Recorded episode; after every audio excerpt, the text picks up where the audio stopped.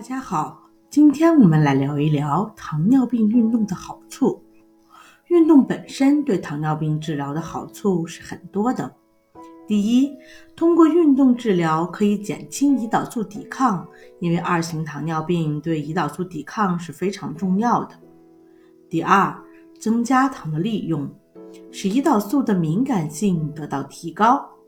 第三，运动可以通过改善循环和代谢，对胰岛的 B 细胞有一定的保护作用。另外，运动能使人心身愉悦，为其战胜疾病增加信心是有很大帮助的。同时，通过改善心血管功能，提高自身的数值，可以防治并发症的进一步发生和发展。因而，运动是糖尿病治疗不可忽视的一种方式。你明白了吗？关注我，了解更多的糖尿病知识。下期见，拜拜。